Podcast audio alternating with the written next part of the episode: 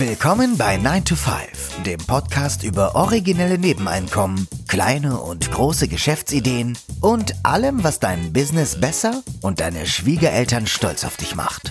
Es ist nie zu spät für einen Plan B. Hier sind deine beiden Gastgeber, Ruben Alvarez und Christian Schmid.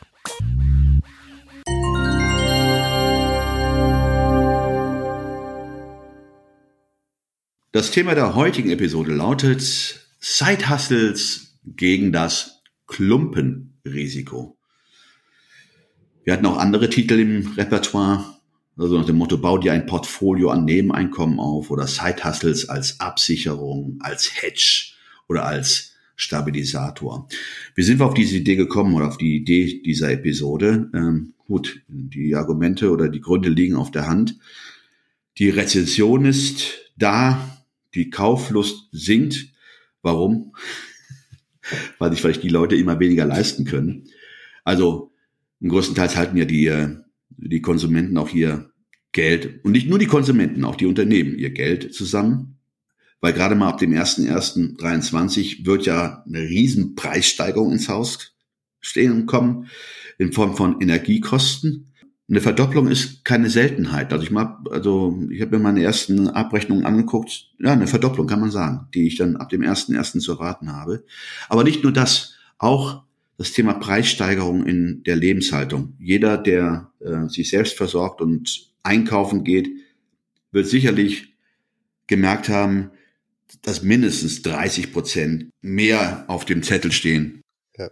Und das müssen wir an sich annehmen, dass das für Solopreneure oder Freelancer mit einer sauren Gurkenzeit vergleichbar wäre oder Dienstleister oder kleinere Unternehmen. Also das ist nicht, das ist zumindest der Eindruck, den ich gewinne aus meinem Umfeld und ich bin auch auf Facebook in einer Gruppe Verband der Gründer und Selbstständigen und auch da ist die, sind die Trends ziemlich deutlich in diese Richtung, weil die Ausgangslage ist ja die, die, die, die Leckerlis in Form der Corona-Hilfen sind ausbezahlt. Viele mussten auch vieles davon wieder zurückzahlen. Also sagen wir mal, die Zeit der Subventionierung und der, ich nenne es jetzt mal Planwirtschaft ist jetzt vorbei.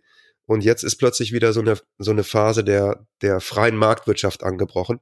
Zumindest für die kleinen Unternehmen. Und das bedeutet eben, dass der, dass viele jetzt in der Situation sind, wo, wie du gerade schon gesagt hast, Unternehmen und Konsumenten ihr Geld zusammenhalten aus Angst vor diesen äh, steigenden Energiekosten, verständlich, und den steigenden Nebenkosten. Und dadurch brechen natürlich vielen die Aufträge weg oder Aufträge werden so hinausgezögert. Und da war jetzt unsere Idee, was kann ich denn machen, um dieses Klumpenrisiko, dass eben diese Solo-Selbstständigkeit oder auch ein Anstellungsverhältnis in einem kleinen oder mittelständischen Unternehmen bedeutet. Wie kann ich das in einer gewissen Weise absichern oder stabilisieren? Jetzt würde ich gerne nicht einen Einwand bringen, aber eine Überlegung ähm, oder eine Anmerkung machen. Jetzt befinden wir uns ja trotz all dieser negativen Parameter äh, in einem Zustand von, wie heißt es so schön, Fachkräftemangel. Also Unternehmen suchen ja händeringend nach Fachkräften und haben sehr viele unbesetzte Stellen. Dann denke ich mir doch, dadurch, dass ja da Personal fehlt und gewisse Aufgaben nicht wahrgenommen oder umgesetzt werden können, müsste es doch an sich für Solopreneure oder für die Gig Economy doch an sich förderlich sein, wenn, da müsste doch eigentlich doch die Nachfrage nach solchen Dienstleistungen, also im Sinne von Gig, ne, äh, Gig äh, mhm, oder ja. Gig Jobs oder wie, wie man sie nennen mag, doch an sich auch zunehmen, oder? Also ich glaube, in bestimmten Branchen ist das so. Also wenn du zum Beispiel jetzt bereit bist, äh, als äh, äh, Gigs in der Gastronomie zu machen, wenn du bereit bist, Gigs in der Pflege zu machen, wenn du bereit bist, Gigs in der Kinderbetreuung zu machen, Gigs in der Medizin zu machen, ich glaube, dass du da jetzt gerade eine sehr, sehr gute Ausgangsposition hast. Die Solo-Selbstständigen sind ja oft Berater oder aus der Kreativwirtschaft, medienschaffend und in, in solchen Genres unterwegs. Und das sind ja im Moment eher Sachen, PR, das sind ja im Moment eher Sachen, wo Unternehmen sehr vorsichtig sind mit ihren Budgets. Ja, das ist, sind ja oft die ersten Sachen, die gekappt werden, in einer Rezession, weil man eben sagt, naja, also die Webseite können wir auch noch in nächstes Jahr neu machen. Äh, diese Werbekampagne können wir auch noch im Frühjahr machen. Wohingegen die Basisdienstleistung, sozusagen, Dienstleistung sozusagen, die können wir, wir, wir können die Stromrechnung ja nicht erst nächstes Jahr bezahlen. Die müssen wir jetzt bezahlen. Ich glaube, es ist so eine, was stattfindet, ist so eine Konzentration auf das Existenzielle, auf das Fundamentale. Und viele dieser Dienstleistungen aus dem Freiberuflerbereich werden eben dann als, fast als Luxus gesehen oder als zumindest vermeidbar gesehen sagen wir es mal so, da in dieser Industrie oder in den äh, im, im Agenturwesen, nennen wir es mal so. Das ist zumindest, das ist zumindest meine Einschätzung. Ja, und jetzt die, die Idee für diese Episode war zu sagen, wir hatten ja neulich auch das Interview mit dem Krishan und der hat ja in einer Sequenz gesagt, er findet es gut, dass er verschiedene Side-Hustles parallel unterhält, weil mal performt, performt ein Side-Hustle besser als der nächste. Also und das gleicht sich irgendwie auf so eine fast magische Art und Weise immer wieder so aus. Und das war so die Idee, du baust dir ein Portfolio von Dienstleistungen, äh, von Zeithassels auf, um eben unterschiedliche Marktgeschehen, auf unterschiedliche Marktgeschehen reagieren zu können. Also, das Klumpenrisiko besteht ja darin, wenn du jetzt Freelancer bist oder Angestellter bist, dass du im Grunde genommen entweder nur einen Auftraggeber hast oder aus einem, aus einer Branche Auftraggeber hast oder als Arbeitnehmer hast du natürlich nur einen Auftraggeber. Und wenn die wirtschaftliche Situation sich verschlechtert, kann es sein, dass der eben sagt, ich kann mir das jetzt nicht mehr leisten, diesen Angestellten oder diesen Freelancer zu halten. Das meinen wir mit Klumpenrisiko. Und wenn du es schaffst, dein, deine, dieses Portfolio aufzubauen, schon während du selbstständig bist oder während du, während du angestellt bist, dann kannst du diese Side-Hustles eben im besten Falle skalieren und auf die unterschiedlichen Marktgeschehen anpassen. Das ist ein sehr wichtiger Punkt, den du gerade ansprichst, weil wenn du angestellt bist oder von einem Auftraggeber abhängig bist, dann bist du ja, dann setzt man dir ja Leitplanken auf oder einen Rahmen vor. Und ähm, du hast ja keine Möglichkeiten auszubrechen, weil du ja innerhalb der Stellenbeschreibung agieren musst. Ja. Als Solopreneur, als eigenverantwortlich agierender Mensch wirst du ja per se schon ein ganz anderes Auge auf das Geschehen haben. Du wirst ja dann wahrscheinlich auch von dir aus sagen, ich werde auch diversifizieren, ich werde mich breiter aufstellen mhm. oder wirst auf Möglichkeiten, die sich ergeben, viel, viel schneller reagieren können und auch wollen, als du es vielleicht, wenn du weisungsgebunden bist, tun könntest. Das stimmt. Vielleicht machen wir es mal konkret. Nehmen wir mal das Beispiel eines Hochzeitsfotografen. Jetzt war es zum Beispiel ja so, dass, dass viele Hochzeiten abgesagt wurden in den letzten Jahren aufgrund der, der Corona-Politik und dadurch natürlich auch viele auf einen Hochzeitsfotografen verzichtet haben. Oder man, man sagt, jetzt können wir wieder Hochzeiten feiern, aber das Geld ist knapp, dann lass uns doch lieber die Susanne nehmen, die fotografiert ja super schon privat und dann geben wir der ein paar hundert Euro und dann macht die die Hochzeitsfotos.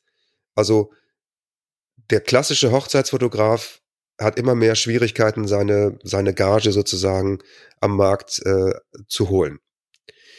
So, jetzt hat dieser Hochzeitsfotograf in der, in der Corona-Zeit angefangen, nebenbei als Dogwalker zu arbeiten. Also er hat sich damals schon sozusagen gesagt, ich habe jetzt auch mehr Zeit, ich kriege im Moment keine Aufträge, ich fange was Neues an. Während der Lockdowns haben dann viele sich einen Hund zugelegt. Mittlerweile müssen die auch wieder, müssen viele wieder ins Büro und haben das Problem, was mache ich mit dem Hund tagsüber?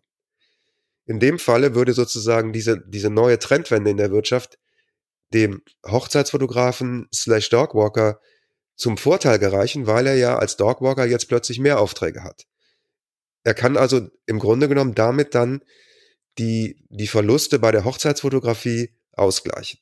Ich, ich habe gerade so ein Bild vor Augen. Ich meine, äh, stell dir mal vor, heutzutage lernen sich ja viele Paare über ihren Hund kennen, nicht? Ja. Und wenn man das mal so weiterspinnt, ähm, könnte man sich ja dadurch wieder den Hochzeitsmarkt annähern und sich dann neben des Dogwalkings noch als Hochzeitsfotografie anbiedern oder an oder, anbieten. Ja. Ja, man sieht ja Möglichkeiten. Genau.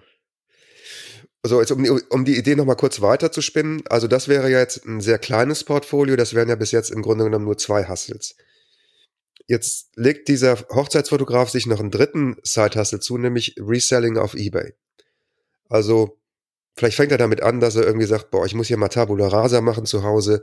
Ich verkaufe jetzt erstmal den ganzen überschüssigen Nippes, den ich, den ich nicht mehr haben möchte und merkt, oh, das macht eigentlich Spaß. eBay boomt ja im Moment auch, gerade vor Weihnachten äh, äh, kaufen Leute sich dann vielleicht auch Geschenke.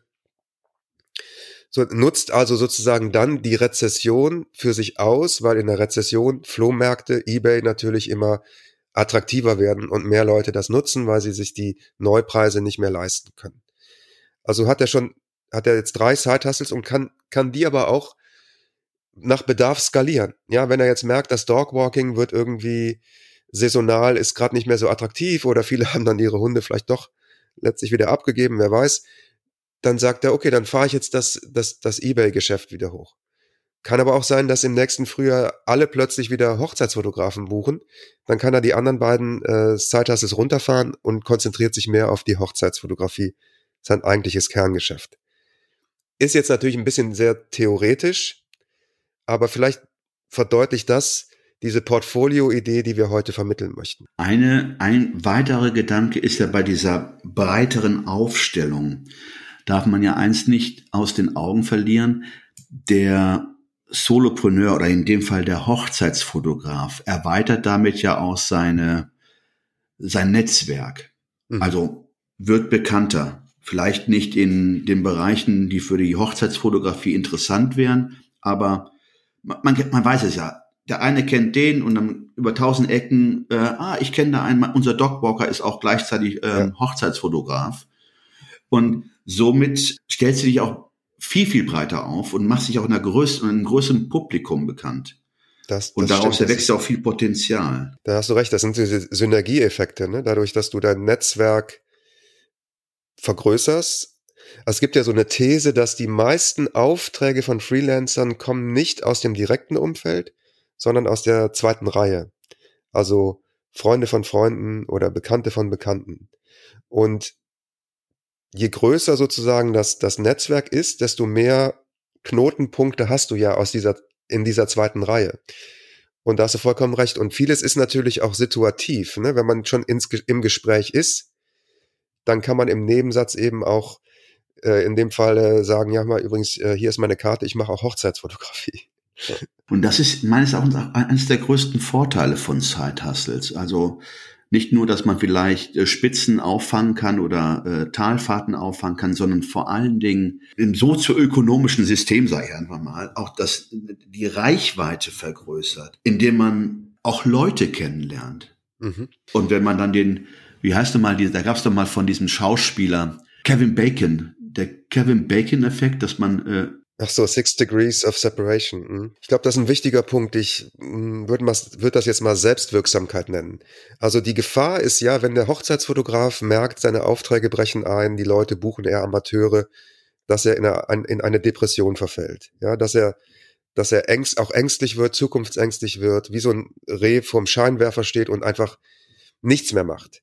Und dadurch, dass er sozusagen seine Lebensenergie dann in andere Hustles steckt, spürt er ja auch wieder Selbstwirksamkeit und kommt aus dieser depressiven Situation heraus, weil er eben, ja, wie sagen die Waldorfer noch, ins Tun kommt. Ja, anstatt äh, nur, sag ich jetzt mal, traurig auf dem Sofa zu sitzen, kommt er in Bewegung, kommt ins Tun und dadurch, wie du gesagt hast, entstehen neue Kontakte, vielleicht auch neue Geschäftsideen, neue Situationen, aus denen sich dann was ergeben kann.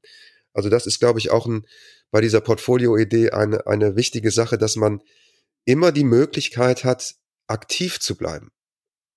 Weil das ist, glaube ich, das ist wirklich eine große Gefahr, dieses Klumpenrisiko, dass man eben in so eine Passivität kommt und dann aus so einer Passivität auch schnell eine Depressivität entstehen kann. Ein weiterer Punkt, den ich hier hervorheben möchte, ist ja auch, dass man, wenn man das Gefühl hat, auf ein falsches Pferd gesetzt zu haben.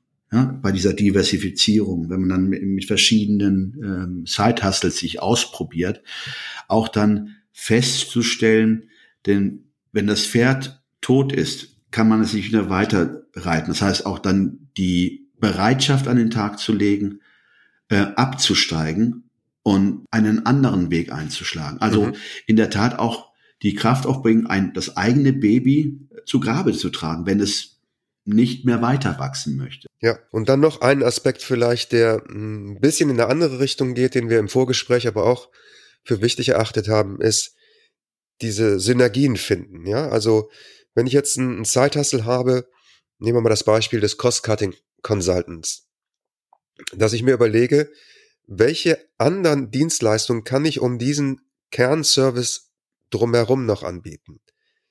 Kann ich zum Beispiel, wenn ich jetzt Cost-Cutting Consultant bin, also Leuten dabei helfe, sozusagen ihre Kosten erstmal einzudämmen, kann ich dann sagen, okay, jetzt, jetzt, da ist jemand jetzt an dem Punkt, der hat jetzt mehr Kapital, weil er mehr spart. Und jetzt fragt er sich, was mache ich denn eigentlich mit diesem Geld? Ja, könnte ich dann zum Beispiel so eine Art Investiercoaching anbieten? Ja, also wo kann ich im, bei meinem vorhandenen Zeithassel noch ein Nebengeschäft aufbauen, das sich aus der Situation ergibt? Weil ich habe ja durch den Zeithassel eine sehr, sehr gute Markterfahrung. Das darf man, glaube ich, auch nicht unterschätzen. Ja, also äh, theoretisch oder ähm, man sieht das ja oft so, wenn, finde ich, wenn so Journalisten über Wirtschaft schreiben. Ja, das ist ja immer re relativ leicht, weil man's, man kann es ja so idealisieren, man kann es typisieren. Aber Business ist ja immer auch, jeder Tag ist anders, jeder Tag ist neu. Es gibt ganz viele Kleinigkeiten, es gibt ganz viele Marktsignale und man lernt durch die Erfahrung am Markt und man, man, man bekommt Informationen, die jemand nicht hat, der nicht am Markt agiert. Weißt du, wie ich meine? Ja, mir ist nur gerade in dem Beispiel mit dem Cost-Cutting-Consultant eine Sache auf oder eingefallen, weil du sagtest, Synergien finden. Bei diesem oder in diesem Beispiel Cost-Cutting Consulting, das ist an sich eine einmalige Dienstleistung, wenn man ehrlich ist. Also ja. du wirst ja daraus ja keinen ähm, Abo-Service machen. Und ich finde ja die Idee, dann in der Tat zu überlegen, so, jetzt habe ich jemandem geholfen, Geld zu sparen. Dann sollte es doch seine Intention sein, ein stetiges Einkommen zu generieren, indem er diese Person vielleicht dann auch, also im Sinne von wie nennt man das so, Lebenszyklus, ähm, also praktisch den Kunden über einen längeren Zeitraum zu begleiten und damit für sich auch mhm. Einkommen zu generieren oder Einkünfte zu generieren. Das heißt, er entfernt sich von dieser Einmaligkeit und macht was Stetiges oder etwas längerfristiges oder langfristiges. Und wenn es für sechs, sieben Jahre ist. Aber zumindest kann er sich damit ja auch gewisse Einkommensströme schaffen und auch beibehalten, ohne ständig unter Druck stehen zu müssen, oh, nach Beendigung einer Aufgabe den nächsten Kunden zu finden. Und äh, mhm. insofern finde ich das gerade hier in diesem Beispiel auch vielleicht ein Muss, nach Synergien Ausschau zu halten. Ja, das war, das war unsere Portfolio-Episode. Zeithassels gegen das Klumpenrisiko. Schreibt uns gerne eure Gedanken zu dem Thema. Vielleicht seid ihr selber Solo-Selbstständige. Schreibt uns auch gerne mal, welche Erfahrungen ihr gemacht habt in den letzten zwei, drei Jahren. Wie eure Situation sich vielleicht auch verändert hat. Oder ob ihr selber schon Side-Hustles gestartet habt und wie die sich entwickelt haben und welche, welche Erfahrungen ihr mit den Side-Hustles gemacht habt. Das ist immer sehr interessant. Wir freuen uns auch immer über Side-Hustle-Stories. Also wenn Leute uns kontaktieren, die selber schon einen interessanten Zeithassel haben und darüber sprechen möchten, gerne nochmal an dieser Stelle der Aufruf, meldet euch. Bei 9to5.de könnt ihr uns anschreiben oder auch bei Instagram und Facebook. Und ansonsten freuen wir uns natürlich auch, wenn ihr uns weiterempfehlt an andere. Vielleicht kennt ihr ja Leute, die gerade in einer Situation sind, wo sie irgendwie in einem gewissen Tunnel sind oder in so einer Depressivität. Vielleicht ist diese Episode ja dann auch ein, eine Möglichkeit, mal ja, ein bisschen den Horizont weiterzumachen und Inspiration zu geben, dass man eben versucht, was Neues zu starten und wenn es nur dar darum geht, die Selbstwirksamkeit wiederherzustellen. Insofern äh, vielen Dank fürs Zuhören und bis nächste Tschüss. Woche.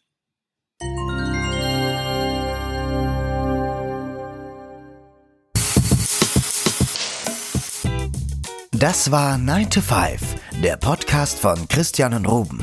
Alle in der Episode erwähnten Links findet ihr in den Show Notes auf 9to5.de.